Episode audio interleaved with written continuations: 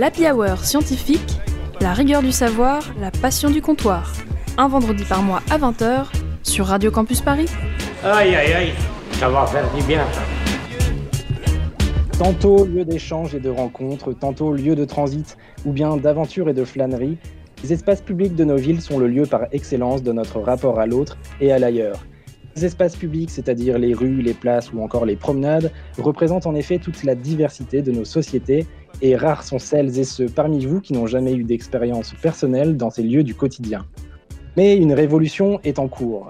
Et pour cause, distanciation physique, confinement, couvre-feu, des mots qui tendent à faire partie intégrante de notre quotidien pour encore quelques temps, mais surtout qui transforment profondément nos manières de vivre en ville.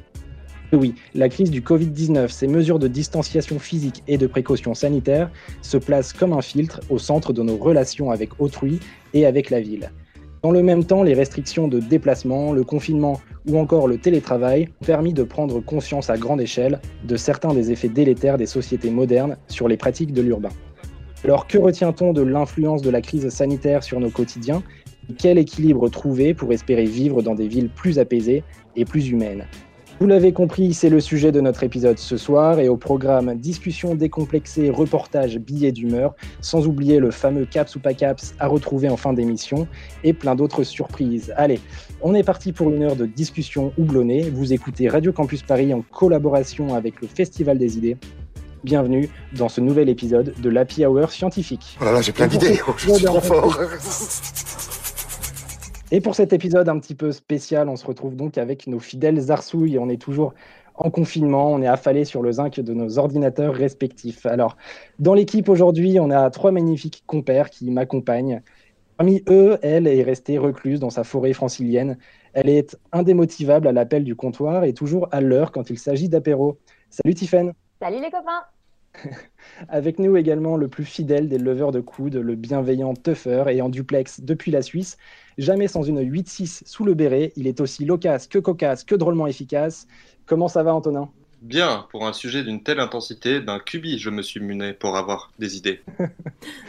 vous, vous, en rêviez, la Hour scientifique le fait et accueille depuis toujours celle qui est autant parisienne que téméraire, celle qui est à la réalisation de l'épisode depuis chez elle à Paname. Vous l'avez reconnu, je veux bien entendu parler de l'incorruptible Marion. Alors, quoi de neuf Marion?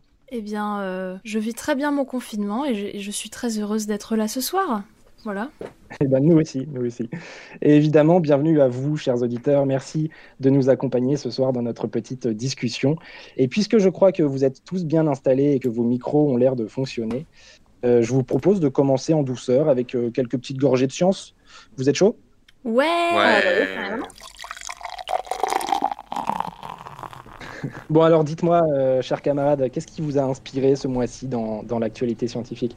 Bah alors moi, ça va être une gorgée de science euh, un peu amère. Je vais vous parler des néonicotinoïdes. Ce sont des insecticides de synthèse qui sont utilisés depuis 30 ans. Ils sont extrêmement efficaces parce qu'ils peuvent être assimilés par les plantes et s'intégrer dans leurs différents tissus, ce qui rend les plantes elles-mêmes insecticides.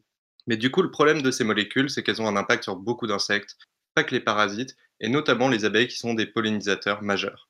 Comme elles mettent du temps à se dégrader, elles se propagent facilement, avec la pluie par exemple, elles vont donc un peu partout et affecter l'ensemble des chaînes alimentaires.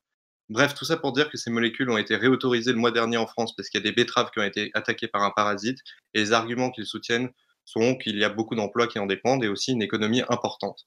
Donc forcément, il faut prendre en considération ces paramètres, mais comme vous avez compris ma position, et je suis assez biaisé, quand est-ce qu'on va commencer à regarder à un peu plus long terme et arrêter de faire la nature une simple ressource qui n'est pas infinie? Toi, Tiffaine, tu voulais aussi nous faire une gorgée de science euh, agriculture, c'est ça?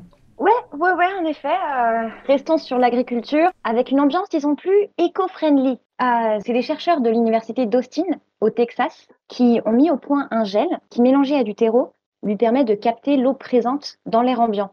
Donc, faut voir ça comme un avantage de dingue pour les bleds qui ont naturellement peu d'eau, ou pour les périodes de sécheresse, ou en fait, euh, tout simplement pour économiser les ressources en eau. Merci Tiffaine. Et toi, Marion, tu, tu voulais aussi partir sur, euh, sur une Ouais, de science? tout à fait, tout à fait. Alors moi, du coup, euh, je vais faire un peu le lien entre l'espace de la vie rurale et urbaine pour faire un- une petite transition discretos vers le sujet de l'épisode. Donc moi, je vais parler d'une étude qui a été conduite euh, en Ohio pour connaître les facteurs qui influencent la reproduction des oiseaux en ville. Donc là, dans l'étude, en l'occurrence, c'est une espèce d'hirondelle d'Amérique. Euh, et donc les chercheurs, ils ont observé leurs habitudes de nidification, de reproduction et régime alimentaire. Et il semblerait que ces migrateurs ont un taux de reproduction plus élevé en ville. Alors c'est un peu étonnant parce que il semblerait que la ville ce soit pas le meilleur endroit pour le développement de la biodiversité à première vue. Pourtant déjà c'est faux, mais bon bref. et donc en fait apparemment la chaleur dégagée par les villes leur donne particulièrement envie euh, bah, euh, de, faire la chose et de nidifier. Euh, et donc, bon, après, ça veut pas dire que la ville c'est top top non plus, parce que l'étude montre aussi qu'ils ont des taux de mercure bien plus élevés dans le sang que les oiseaux campagnards. Donc, une petite ah étude bien sympathique. Oui, en fait, c'est à cause des larves qui, accumulent, qui accumulent le mercure, et puis voilà. Bien, merci à, ces larves. Merci Marion, merci à tous les trois pour ces gorgées de science. voilà en tout cas une bonne chose de faite. On s'est un peu chauffé le gosier sans trop s'égosiller. On peut maintenant attaquer dans le lard et parler de notre sujet du jour, à savoir les nouveaux usages de l'espace urbain. Allez, c'est parti Oui, on va rigoler par tout à 10. excellent, excellent. Bon, comment ça va les amis? Vous allez bien? Très très bien. Ça va, ça va. Alors je, rappelle à nos auditeurs que c'est une émission un petit peu spéciale hein, parce qu'on est dans le cadre du Festival des idées là ce soir et le thème de ce festival c'est les nouvelles normalités. Qu'en fait on va interroger euh, ce, qui, ce qui tend à devenir normal en ville, c'est-à-dire les espaces de rencontre, les espaces publics, euh, etc. Alors pour rappel, les espaces publics, pour ceux qui ne savent pas ou qui ont une mauvaise idée de ce que ça peut être, ce sont les espaces de rencontre, les espaces ouverts où on peut se retrouver euh, quelles que soient nos classes sociales, etc. Donc concrètement, c'est les rues, les places, euh, les bords de fleuves, euh, je sais pas, peut-être que j'en oublie. vous avez des idées oui, parcs, parcs exactement, ouais, des espaces publics. Donc c'est un, sujet qui, qui, nous touche tous. Hein. On a tous un lien avec ces espaces publics parce qu'on est tous amenés à, les pratiquer. On est tous amenés à marcher dans la rue ou bien à se rendre au travail ou bien, je sais pas, à faire du sport, se promener. je sais pas, vous, qu'est-ce que vous faites dans, dans la rue de manière générale? Oh, je dis ça comme ça, mais sortir aller boire un verre, par exemple? Ouais, bah ouais, ça c'est pas mal, moi ça me va bien. Ouais, euh, sinon, bah marcher, hein, tout simplement, euh, d'un point A à un point B, euh, voilà, tout simplement. Flâner en quelque sorte. Faire une sieste sur un banc en écoutant le, don, le doux son des vaguelettes qui ricochent sur la scène. Waouh, mhm. mais quel poète Mais quel poète beau. Enfin, En tout cas, tout ça pour dire que les, espaces publics, c'est vraiment le lieu où on peut faire un petit peu entre guillemets ce qu'on veut quoi on peut se, reposer on peut dormir on peut euh, être avec des, potes etc sauf que le truc c'est que et, c'est vraiment ça le, sujet du jour c'est que depuis le covid depuis euh, la crise sanitaire depuis le couvre-feu les restrictions euh, des 1 km etc c'est un peu moins possible quoi je sais pas si, si, vous avez remarqué ah ça. Ah oui, oui, bah, totalement. Ouais. Juste ne pas sortir ou pas autant qu'avant, ça, ça, affecte beaucoup Enfin voilà, ça, ça m'affecte moi et du coup, je pense que quand je sors, je fais pas les mêmes choses que d'habitude. Hmm. Et on a vu qu'il y avait pas mal aussi de, modifications, même dans la ville même. C'est-à-dire que, euh, je sais pas, je prends un exemple au hasard, il y a des terrasses euh, qui ont vu le jour, qui ont émergé là sur les places de parking à la place des voitures. Ça, c'est cool. Il y a des pistes cyclables aussi qui, qui sont apparues. Ça, ça change aussi pas mal de choses dans notre relation à la ville. Ouais, c'est clair. Bah déjà, ça fait qu'il y a moins de voitures. Donc euh, voilà, moi, moi, moi je suis contente. C'est cool. moi c'est marrant, je me suis fait cette réflexion que euh, ça me fait un peu penser à quand je marchais euh, en ville la nuit avant et que tout était fermé, sauf que là c'est un peu la nuit mais deux jours tout le temps. Ouais c'est clair. C'est la nuit mais deux jours. Ouais, c'est vrai. Exactement. Il y a une philosophie derrière ça. Mais d'ailleurs, on pourra en reparler un petit peu plus tard dans l'émission hein, de, de, notre rapport à la ville pendant la nuit, euh, ce qu'on avait l'habitude de faire peut-être avant, et euh, là, les nouvelles normalités donc euh, qui, qui, vont apparaître avec cette crise sanitaire. Et il y a aussi, suite à, à, toutes les restrictions là, qui, sont liées à la crise sanitaire, une nouvelle perception de la ville en quelque sorte, c'est-à-dire qu'on a un regard bien particulier sur, sur un quartier dans lequel on vit, sur un quartier qu'on visite, euh, sur un quartier ou une ville d'ailleurs. Enfin moi par exemple, je, viens de Normandie, je viens de Caen, je sais que voilà c'est une ville qui me plaît beaucoup parce que j'y ai grandi, etc. J'y ai fait toutes mes bêtises.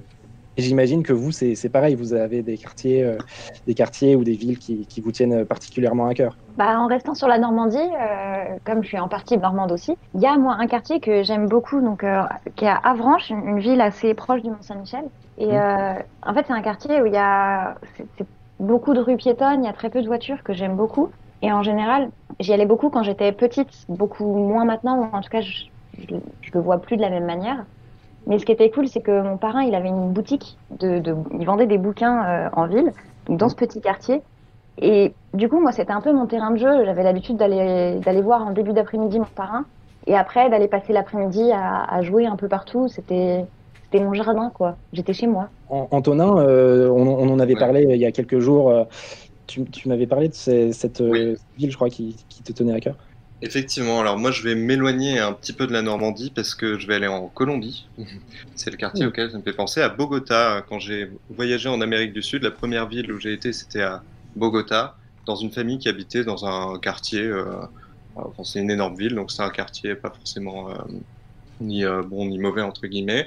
Euh, euh, et en fait, c'était un quartier où il y avait trois rues qui étaient tout le temps blindées de gens et de, de petits stands en fait et donc les matins moi j'allais dedans me prendre un, café à celle qui faisait le, café dans la rue acheter des bonbons à manger le ramener les, les journaux même je me mettais à l'espagnol voilà donc c'était un- et donc ce quartier euh, était euh, enfin je l'imagine euh, maintenant en période de, de crise vide et il a dû avoir un- il a dû perdre quand même une bonne partie de son âme Ce serait Voilà, intéressant d'aller voir ce que, ce que ça donne maintenant, d'ailleurs, effectivement. Mhm. Et, mais je pense que, bon, là, on est parti un petit peu loin. Rapprochons-nous un petit peu de Paris, peut-être. toi, toi, Marion. Ah bah ouais, toujours, hein. Paris. Soyons autocentrés, bien sûr. Euh, ouais, bah. Campus Paris, hein, je le rappelle. euh, Ah bah oui, oui, oui, c'est, c'est, bah oui. Non, mais du coup, moi, genre, ouais, je, je vis à Paris depuis que je suis petite, donc euh, forcément, euh, bah moi, c'est, c'est, c'est mon quartier que je connais vraiment depuis très longtemps et auquel je suis très attachée et qui euh, a, comme on a dit, beaucoup changé pendant le confinement. Et, euh, Alors rappelle-nous, euh, rappelle-nous quel quartier, euh, de quel quartier tu parles. c'est le quartier des Batignolles, du coup, c'est dans le 17e au nord-ouest de Paris. Et voilà, enfin, ça fait un peu petit village. Enfin, moi, c'est ce que les gens me disent quand ils viennent. Et euh, vraiment, j'aime bien euh, mon quartier, quoi. Il a une Et bonne petite ambiance. Ce et que tout. les gens te disent, euh, t'es es allé les voir, euh, il me semble. euh, Ah oui, mais pas les mêmes. Là, c'est vraiment des habitants du quartier que je suis allée voir euh, aujourd'hui. Eh, si on allait faire un tour en ville Un tour en ville Un tour en ville. Un tour en ville Un tour en ville Un tour en ville Un tour en ville Si vous n'aimez pas la ville, allez vous faire foutre.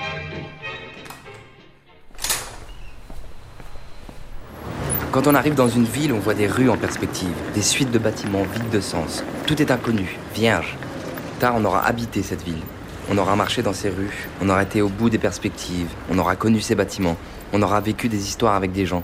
Quand on aura vécu dans cette ville, cette rue, on l'aura appris 10, 20, 1000 fois.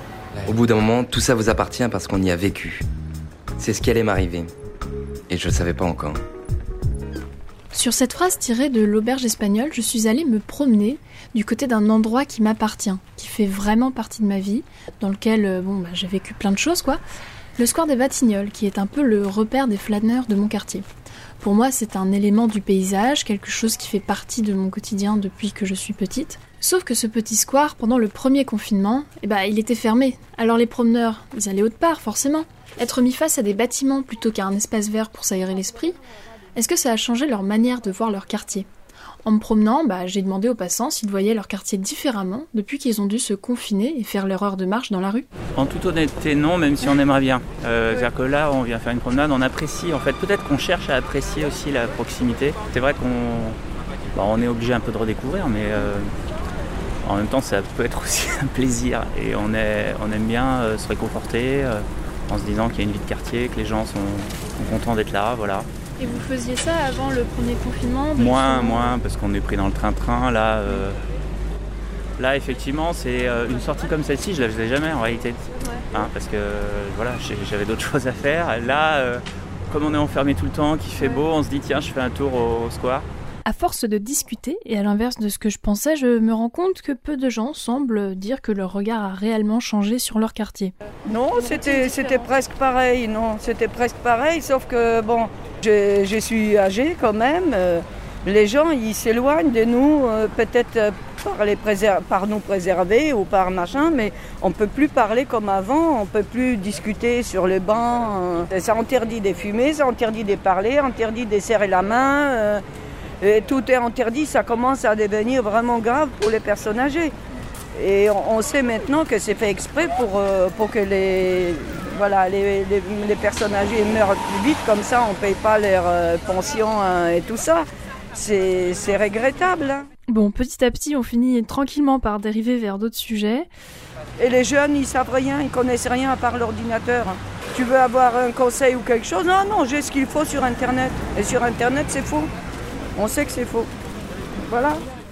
Et d'autres ajoutent leur avis à la conversation.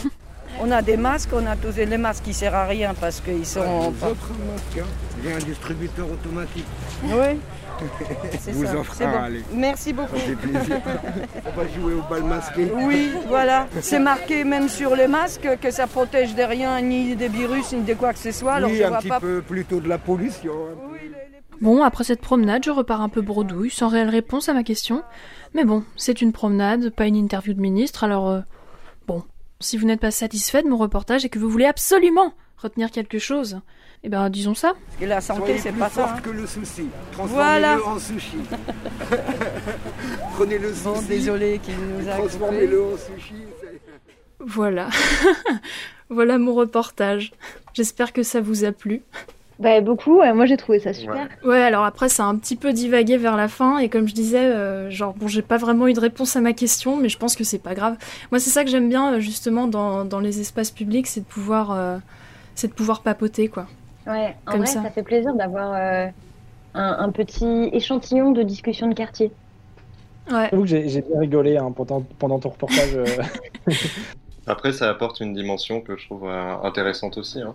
Eux, c'est aussi la manière dont ils lient euh, l'idée de leur, euh, de leur vie euh, dans ce quartier à, à d'autres choses et ils font les transitions eux-mêmes. Et je trouve ça intéressant. Ouais, bien sûr. Bah là, c'est quand je lui ai posé la question, j'avoue que je m'attendais pas du tout à ce genre de réponse. Et en vrai, euh, bah pourquoi pas quoi. C'est cool. euh, on est là pour parler et puis euh, et puis voilà.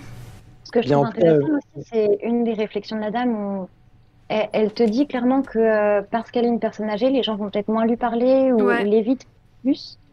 Et c'est pas forcément quelque chose que moi j'avais remarqué et c'est vrai que c'est peut-être important de le dire. Ouais. En tout cas, merci Marion pour ce petit reportage. Donc, on, on était à Paris et en parlant de Paris, avant de- et avant de poursuivre notre discussion, euh, je vous propose une petite pause musicale. On va en profiter, nous, pour euh, remplir nos verres et faire un petit tour aux toilettes. Restez branchés sur Radio Campus Paris et on se retrouve tout de suite. Pigeon, oiseau à la grise robe, dans l'enfer des villes, à mon regard tu te dérobes. Tu es vraiment le plus agile.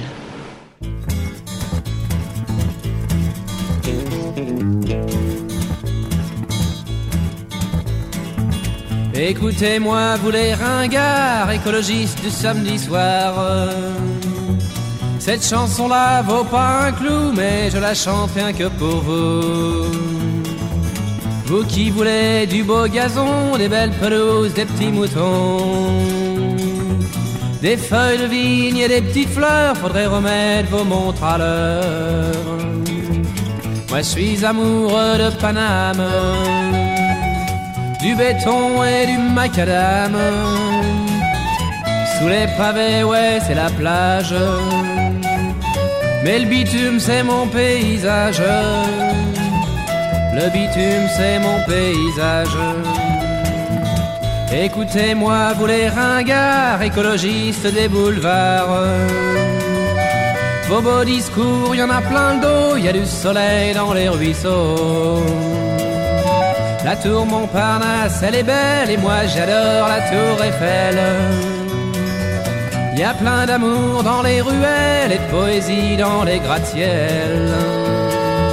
Moi je suis amoureux de Paname, du béton et du macadam. Sous les pavés, ouais, c'est la plage. Mais le bitume, c'est mon paysage.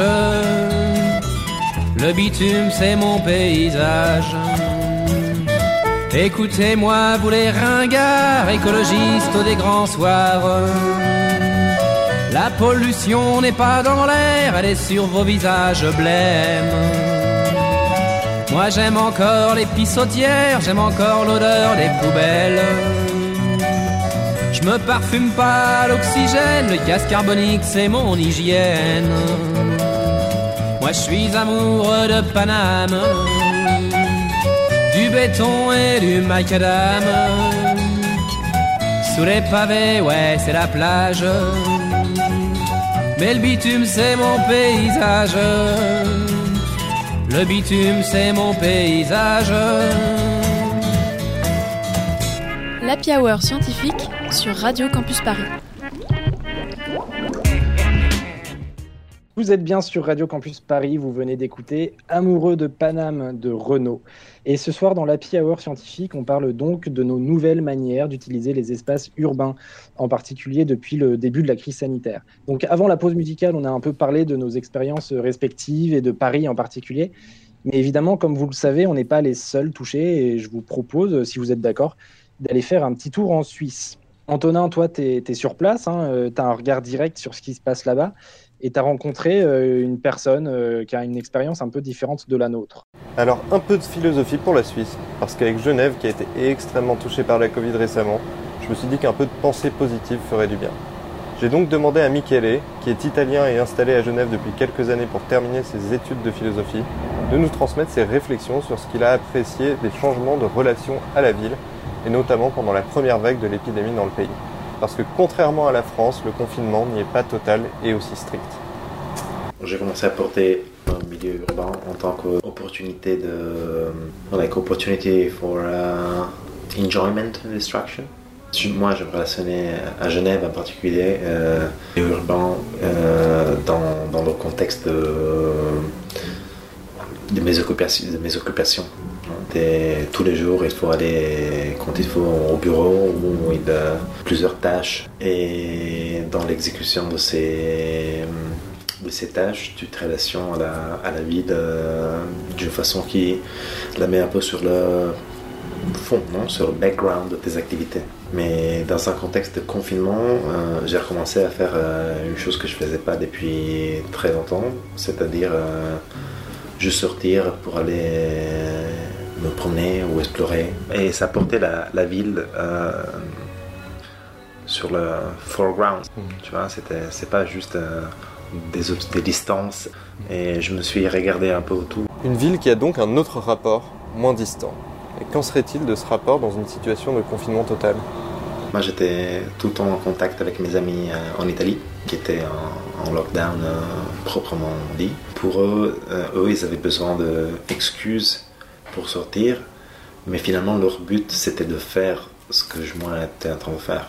Euh, là c'était, je pense que c'était le même phénomène, mais euh, c'était un peu paradoxal. Euh, c'était pas seulement différent par rapport à la façon normale de percevoir la ville, c'était opposé. Tu vois, dans une situation normale, you need to get from A to B, et la ville est sur le fond. Et dans la situation de mes amis, c'est le prétexte est aller faire ses courses ou aller promener son chien so going from A to B, mais c'était pas vraiment ça qui était intéressant. Ce qui était intéressant, c'est que ça te donne, de redonner l'occasion de, de, profiter de, de, la ville de la façon dont moi je profitais de la ville. Trouver des raisons, voire des excuses pour se rapprocher de la ville désertée. Et, et, je sais que beaucoup de gens qui ont eu l'occasion de sortir dans des, des grandes villes très touristiques en Italie, par exemple Venise, Florence ou Rome, ils ont eu des expériences euh, au début assez incroyables. Ils ont redécouvert euh, un peu la ville. Ils ont donc redécouvert un peu la ville et nous un peu sa philosophie. Qu'est-ce que tu retiens de, cette expérience avec ce, mec-là, Anto, euh, qui a une vision différente de la nôtre? Bah, En fait, j'ai trouvé ça intéressant, vraiment, cette partie de mettre, à, mettre la, ville et l'espace urbain comme une conception qui fluctue en fonction de, de son utilisation et euh, en fait euh, de l'avoir mis au niveau euh, donc pendant le confinement en Suisse où c'est pas les mêmes les mêmes règles de l'avoir mis au niveau de en fait c'est quelque chose qui peut servir d'exploration en soi-même, de voilà, d'apprécier ce que c'est en soi-même plutôt que d'un de quelque chose qui doit être utile absolument, donc dans le déplacement pour aller d'un endroit. Donc ça, j'ai trouvé ça intéressant et bien sûr, je pense que c'est plus facile euh, dans une ville comme Genève où il y a plein d'espaces verts et où euh, il n'y a pas un confinement très strict. Euh, voilà. Après, il y a peut-être un côté un peu angoissant comme dans toutes les villes, c'est le côté un peu ville fantôme où des fois on se retrouve à se demander ce qui se passe, on n'y a pas été habitué, on a besoin de gens autour. Mais n'empêche que effectivement, on peut aussi profiter des différences que ça génère. Mmh. C'est intéressant de voir un petit peu les différences comme ça entre les, pays et les villes.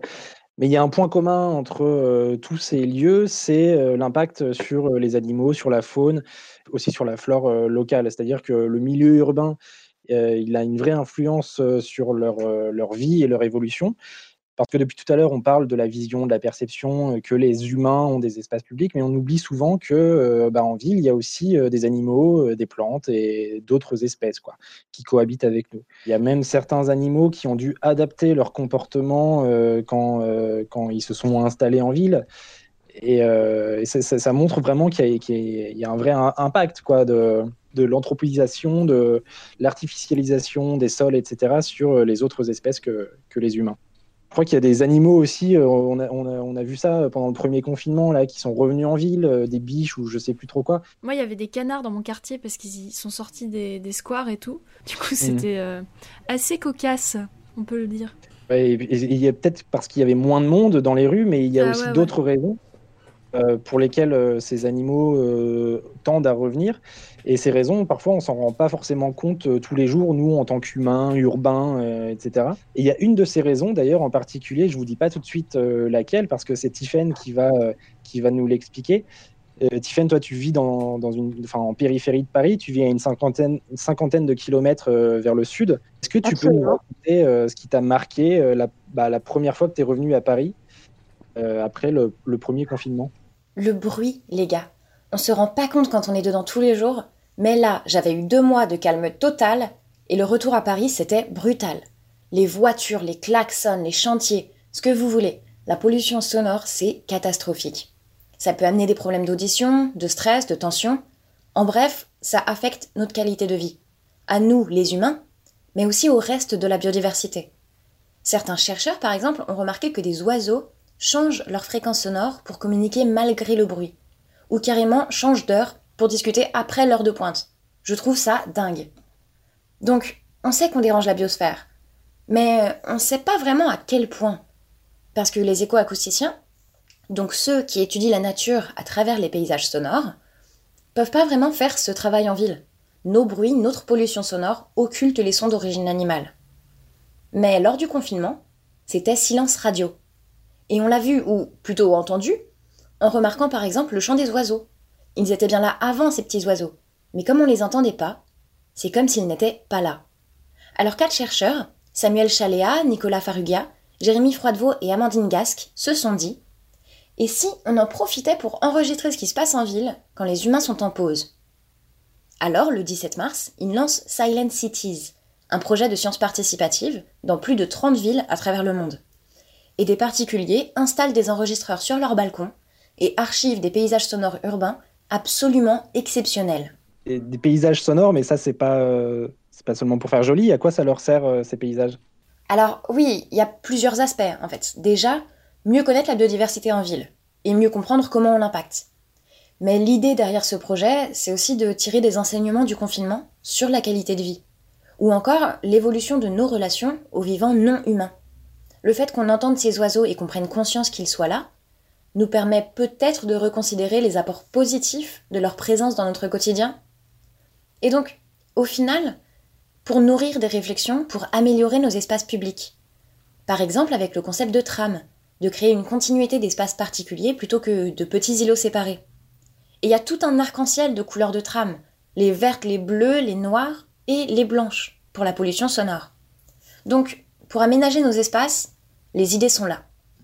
Et je ne le dirais pas mieux que les chercheurs concernés. C'est donc bien un effort d'imagination qu'il nous faudra fournir pour trouver divers indicateurs économiques, sociaux, géographiques ou encore politiques reflétant la dynamique des modifications profondes, actuelles et à venir de nos usages des espaces urbains. Eux appellent donc à prendre en main ces enregistrements, qui sont en libre accès sur le site de l'Open Science Foundation, pour nourrir des projets en urbanisme, en écologie comportementale ou écologie évolutive, tous les projets possibles et imaginables, et réfléchir aux nouvelles dynamiques de nos espaces publics. Ces nouvelles dynamiques, euh, d'ailleurs, dont tu parles euh, de l'espace public, euh, c'est pas d'ailleurs euh, seulement penser le bâti, c'est pas seulement penser l'architecture, l'aspect minéral de la ville, mais c'est aussi créer des continuités écologiques. Et tu l'as, dit, hein, tu en as parlé, tram bleu, tram verte. Ces trames, ces continuités écologiques naturelles, entre grosses guillemets, leur but, c'est de lutter contre une espèce de, de, mosaïque artificielle euh, créée par les milieux urbains. Et tout ça, ça participe euh, bah, à la création, à l'élaboration, à la perception de paysages urbains.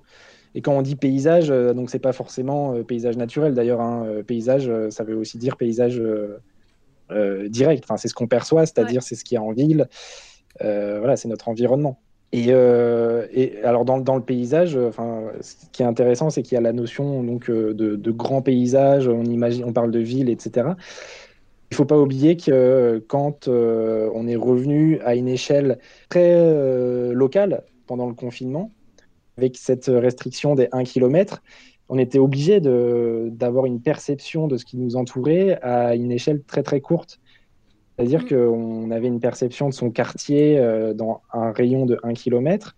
Et, euh, et ça, ça, ça permet d'avoir aussi une autre image de ce qu'il y a autour de nous. Ça change la manière qu'on a de voir euh, l'espace public. Mais du coup, pour en revenir au tram, j'ai l'impression que c'est un peu comme pas mal de choses qui sont arrivées pendant le confinement et qui peuvent persister, mais qui auraient eu beaucoup de mal à passer si ça avait été en dehors de ce contexte-là, qui est très particulier mm. et qui a permis de faire passer des choses. Euh, je pense que les trames vertes, bleues, etc. Je, pense que peut, potentiellement après euh, euh, cette vague-là où il y a eu énormément de liberté pour les espèces et tout, et où les gens se sont rendus compte de nouveau qu'il y avait qu'il y avait des espèces en ville qu'ils voyaient pas avant. ouais, je pense que du coup ça a pu c'est ça, c'est en fait la, crise sanitaire et toutes les restrictions qui étaient liées, elles ont permis de, prendre conscience qu'il était possible de s'adapter de manière assez positive sur certains euh, aspects. On parlait des trams, par exemple. Euh, ou aussi le retour à une vie un peu plus locale, un peu plus humaine à l'échelle du quartier. Mais enfin, ces restrictions, ça nous a aussi permis de comprendre qu'on est encore bien loin d'une nouvelle normalité et qu'il y a encore du chemin à parcourir pour que bah, tout soit puisse être véritablement ancré dans nos vies et dans les espaces publics. Bon, on, peut continuer la discussion juste après un dernier changement de fût. Euh, on va parler de toutes les pistes de réflexion pour vivre dans une ville à la fois plus humaine, plus saine, euh, plus paisible. Rester dans les parages. La hour n'est pas terminée. On se retrouve juste après ce petit son.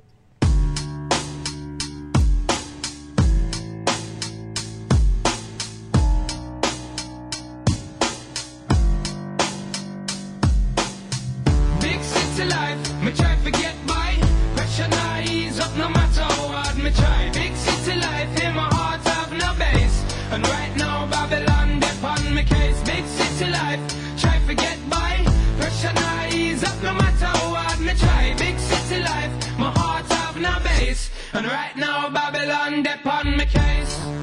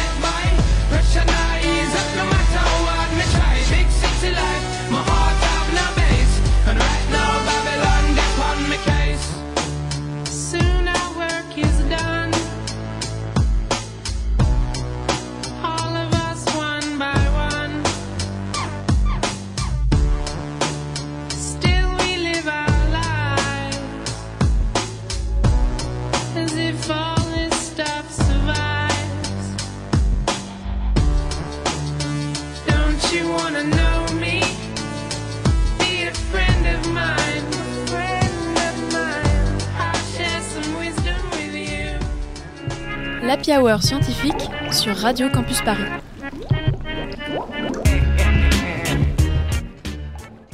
Vous venez d'écouter Big City Live de Matafix. Vous êtes toujours sur Radio Campus Paris et vous écoutez la Hour scientifique.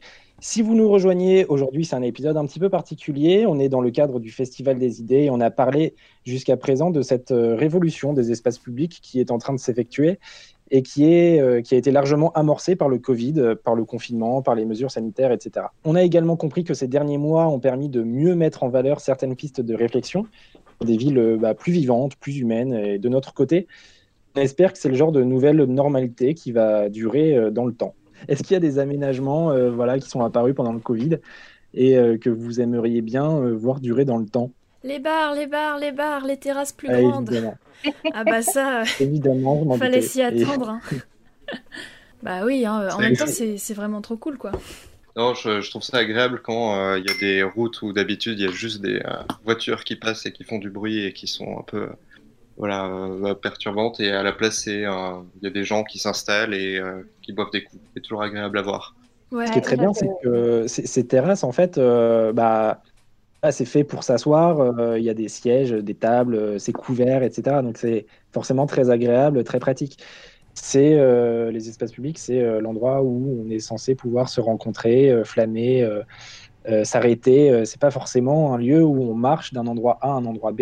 Et, euh, ça, on, s'en rend vraiment compte maintenant, hein, depuis le confinement, parce que on voit ces files d'attente devant les, bâtiments administratifs, par exemple. Je prends cet exemple-là, mais il y en a d'autres. Et on se rend compte qu'il y a un manque de convivialité et de possibilités de convivialité, c'est-à-dire qu'il peut-être qu'il manque des bancs, il manque des attractions en quelque sorte, quelque chose qui nous donne envie d'attendre euh, là sur le trottoir. Ouais, des aménagements, quelque chose qui fait que on peut rester dans la rue et être confortable, sans sans s'imaginer ce qu'on peut voir assez généralement, de se dire euh, ah là là les jeunes ils traînent dans la rue, euh, qu'en fait la, la rue c'est un espace de vie et qu'on pourrait l'aménager pour pour y être tout simplement, pas comme tu mmh. disais pas pour se déplacer d'un point A à un point B, mais pour y être, pour rencontrer des gens, pour discuter, pour prendre le temps.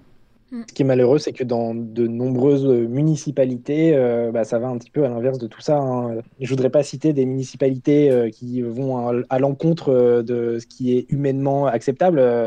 Ouais. Avec tout ce qu'il y a, même... des, trucs anti-SDF, etc., qui empêchent totalement de s'approprier l'espace urbain, qu'on soit SDF ou pas, d'ailleurs. Hein. C'est vraiment, ouais, bah, pour le coup, inhumain, ouais.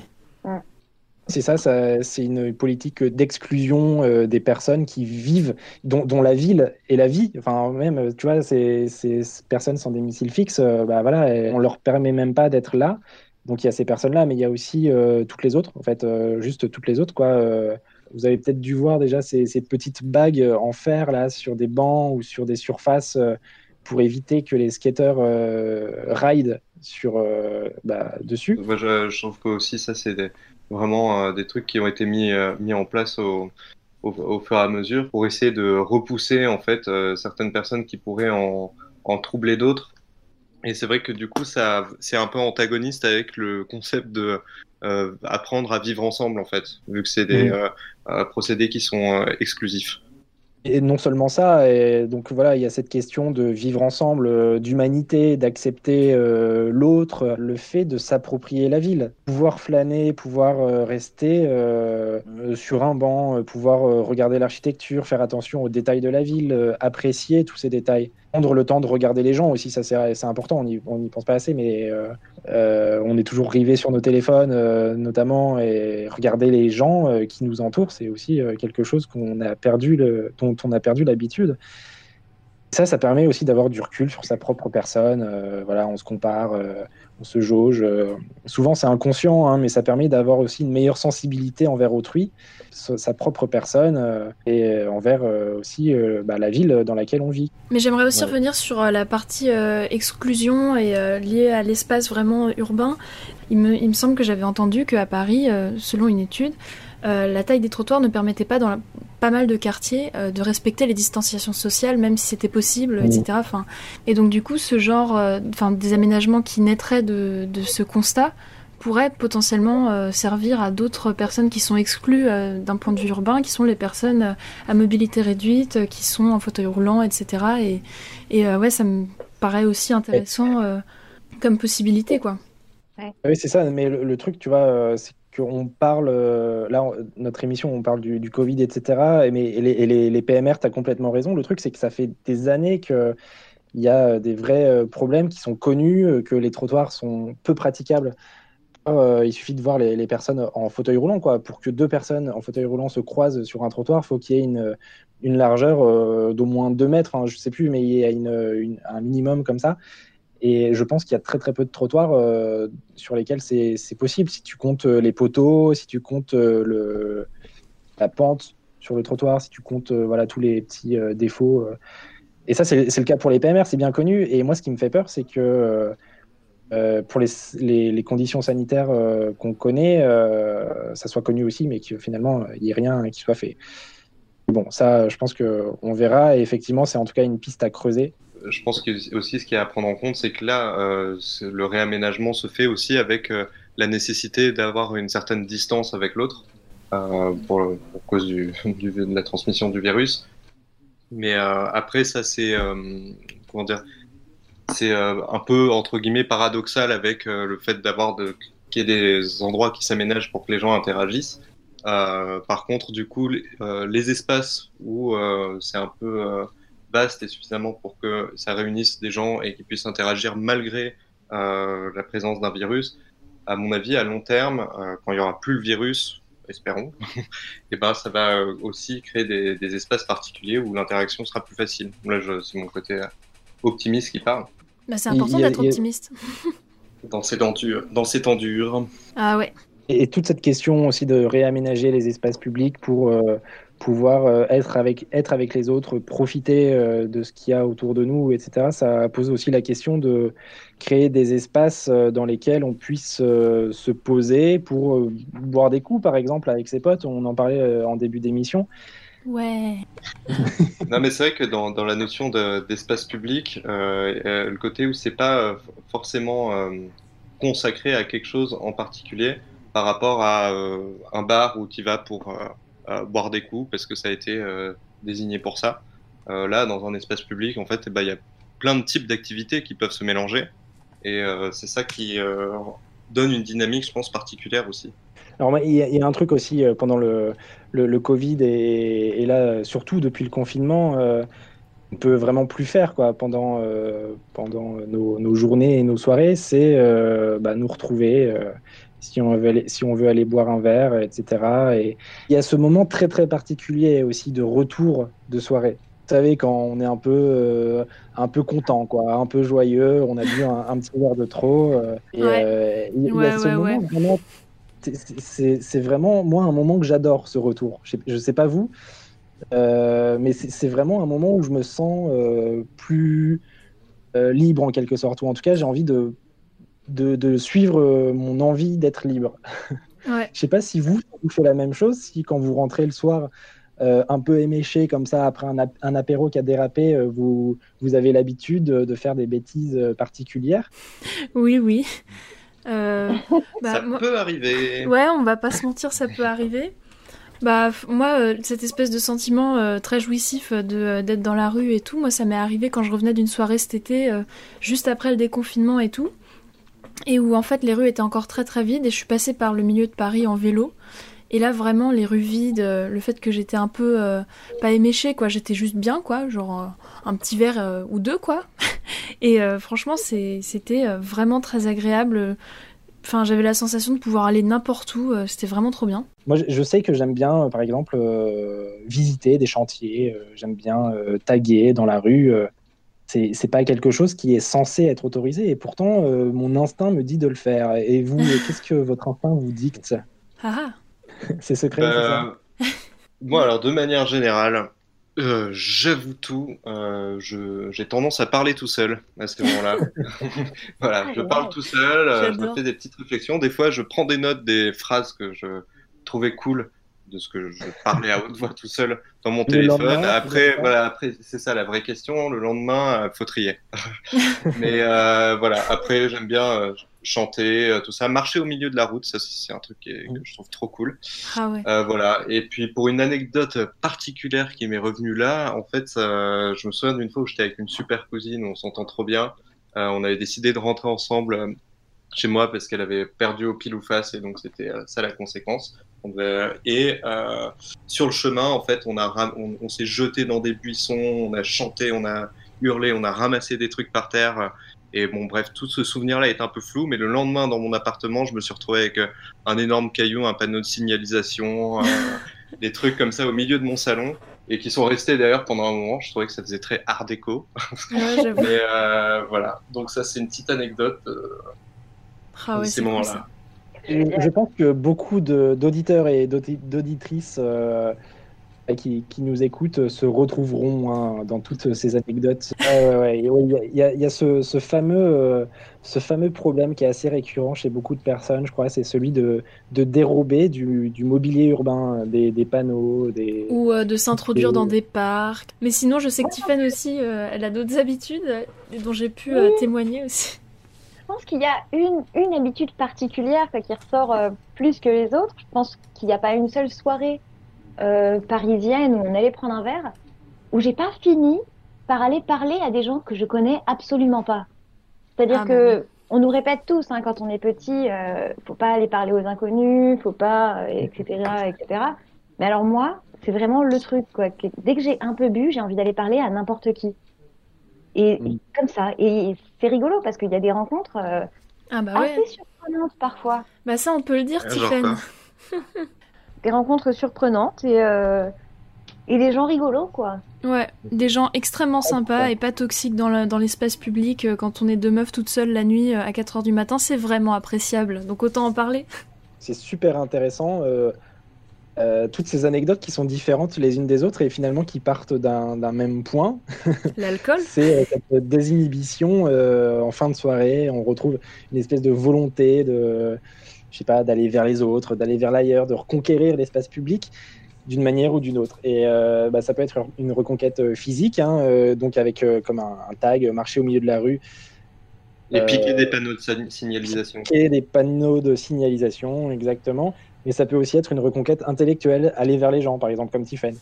ou même en allant se perdre dans un quartier qu'on connaît moins. Euh, cette volonté, avec cette volonté de parcourir les rues sous un vent de liberté. Euh, parfois d'ailleurs, euh, et d'ailleurs je pense que même c'est souvent le cas, au nez et à la barbe d'un genre de, conformisme qui s'applique en journée, quand voilà, il y a toutes les personnes en, costume qui marchent de manière droite. Et qui nous voient avec leurs yeux. Et qui nous jugent. Voilà. et c'est bien pour ça que moi je suis très content de en soirée pouvoir, euh, et même en journée aussi, euh, leur montrer que bah, vous nous jugez, et ben vous allez le voir euh, très bien, bah, continuez, vous avez une bonne raison de le faire au moins. Mais figurez-vous que moi, si je vous ai posé cette question là, un petit peu, un petit peu piège, on va pas se mentir, oh c'est que bah, il y a bien une raison. Ces comportements-là qui, laissent un peu de place à, la spontanéité, en fait, ils ont été théorisés à la fin des années 50 par Guy Debord et par tous ses potes dans le mouvement qu'on appelle le mouvement des situationnistes.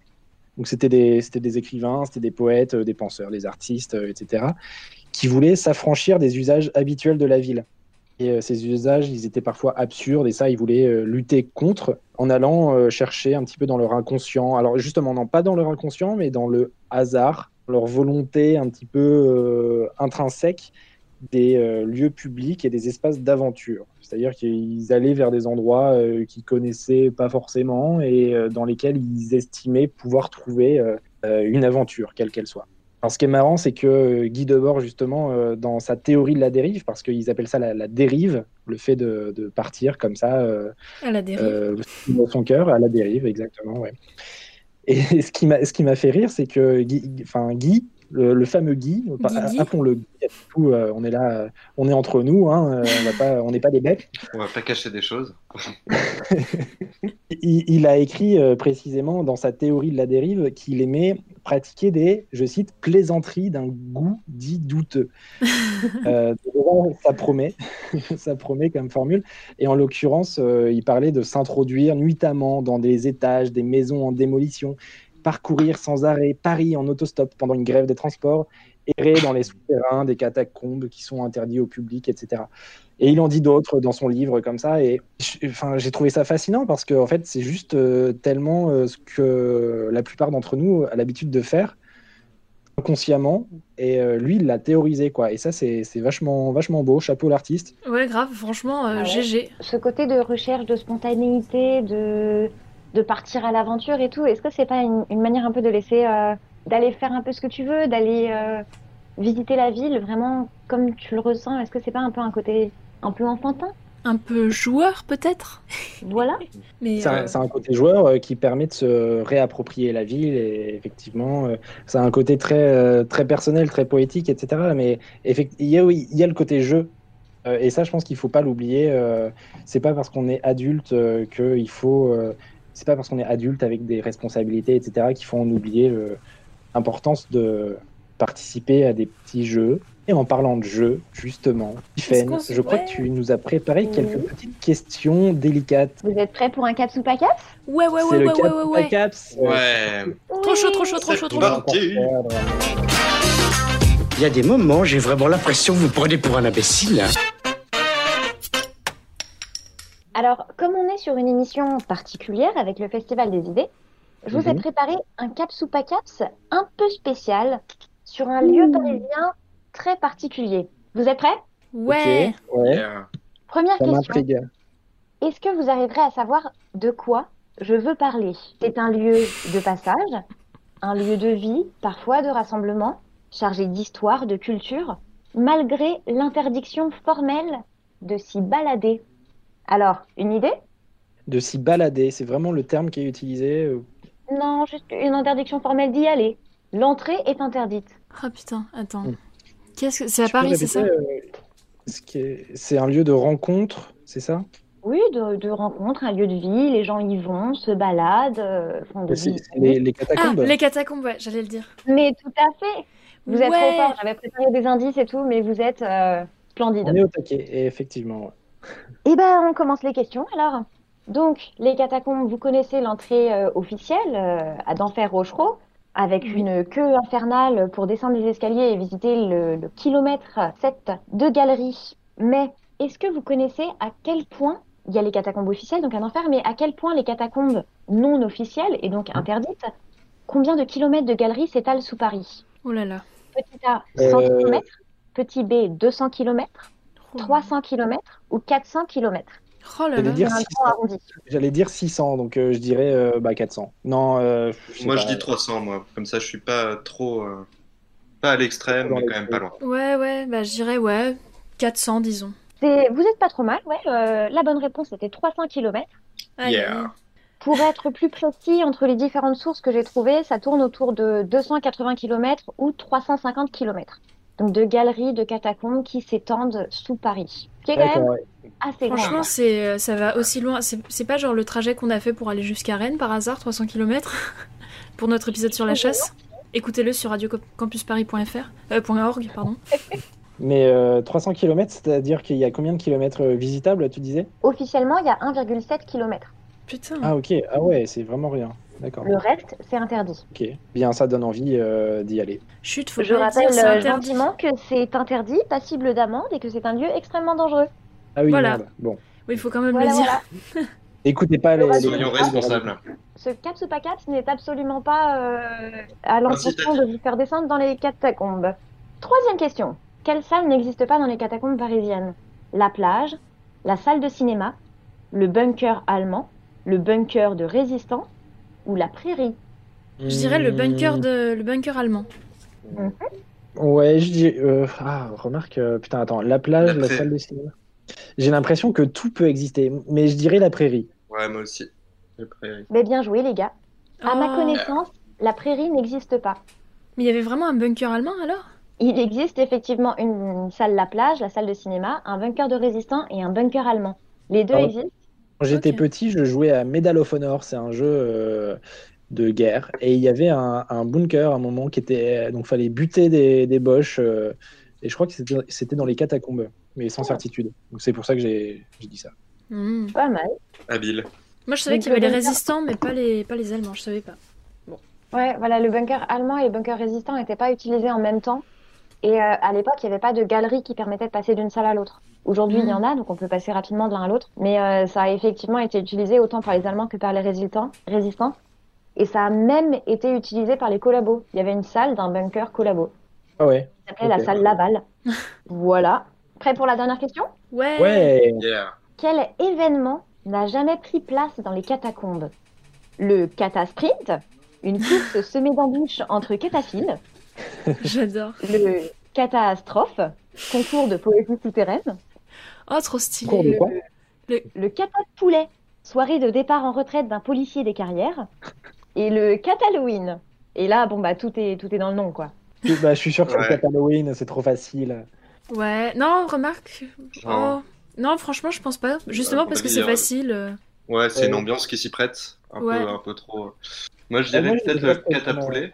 Hmm, moi, je dirais euh, le catastrophe. Je sais pas. Pas mal, pas mal. Parce que le jeu de mots est trop facile. Non, je sais pas. Je au pif un peu. Genre, j'avoue parce qu'ils ils me tentent tous un peu, donc euh, je sais pas. Ouais, c'est vrai. Alors, le jeu de mots de catastrophe était un peu facile. Et je m'en excuse, car effectivement, il vient de moi. Oh, mais. Et à ma connaissance, ce n'est pas un événement qui existe. Oh, mais Donc, franchement, oh yes. C'était un Mais- très beau jeu de mots en tout cas. Mais moi, je Ouais. trouve qu'il est très très bien ton jeu de mots. Bah, euh, Bien joué. Tiffany. Donc effectivement, le catasprint existe. C'est une, euh, une course où il faut être le plus rapide en passant d'un point A à un point B. Le catastrophe n'existe donc pas. Il n'y a pas de poésie euh, souterraine, toujours à ma connaissance, dans les catacombes. Quel dommage, il faut faire ça, il faut le créer. Ouais. Et bah, ça n'existait pas avant ce caps ou pas caps. Ça va exister Merci, à partir de maintenant. Et le catapoulet, histoire assez rigolote, est une soirée qui existe effectivement, qui a été surnommée pour la soirée de départ en retraite d'un policier, d'un commandant de l'ERIC, donc l'équipe de recherche de l'intervention des carrières, qui s'appelait Jean-Claude Sarat. Et donc c'est la soirée de son départ en retraite euh, en 2000. Mais ça s'est fait dans les catacombes interdites, du coup? Et ça s'est fait dans les catacombes interdites avec des policiers et des cataphiles, tout le monde sympathique, euh, Mais c'est trop une bien. ambiance bon enfant. Excellent. ça avait l'air très cool, j'aurais bien aimé être euh, invité à cette soirée-là. Eh. Et le Halloween, bon, effectivement, euh, tout est dit, quoi. Soirée, soirée d'Halloween dans les Mhm. catacombes, effectivement, l'ambiance est de mise. Eh ben, merci Tiffen, euh, merci pour toutes ces belles questions. Et décidément, il y a encore beaucoup de fun sur les ondes FM ce soir grâce à toi. Et comme quoi, on en apprend tous les jours en écoutant la Hour scientifique. Mais pour le moment, vous l'entendez peut-être en fond sonore, on arrive à la fin de notre épisode. Pour ceux qui ont loupé des passages ou qui voudraient réécouter nos émissions, vous pouvez les retrouver en intégralité sur radiocampus.org. Vous pouvez également nous suivre sur Twitter, arrobase HH scientifique, pour ne louper aucune gorgée de nos actualités scientifiques. Merci d'avoir été fidèles derrière vos postes. On va maintenant ranger les tables, on va rincer les verres et se retrouver pour le prochain rendez-vous le 4 décembre à 20h sur Radio Campus pour y parler de la loi de programmation pluriannuelle de la recherche, la LPPR. Vous allez voir, on n'est pas content, ça promet du sang et des points levés, mais toujours une bière à la main. Allez, à la prochaine, restez branchés sur Radio Campus Paris et santé Salut Ciao, Salut ciao. Merci d'avoir été là. Bonne soirée Bon, ben, il y a messieurs, hein. À, à- à la prochaine. Et au revoir. Et puis, faut bon retour, hein. Au revoir, messieurs.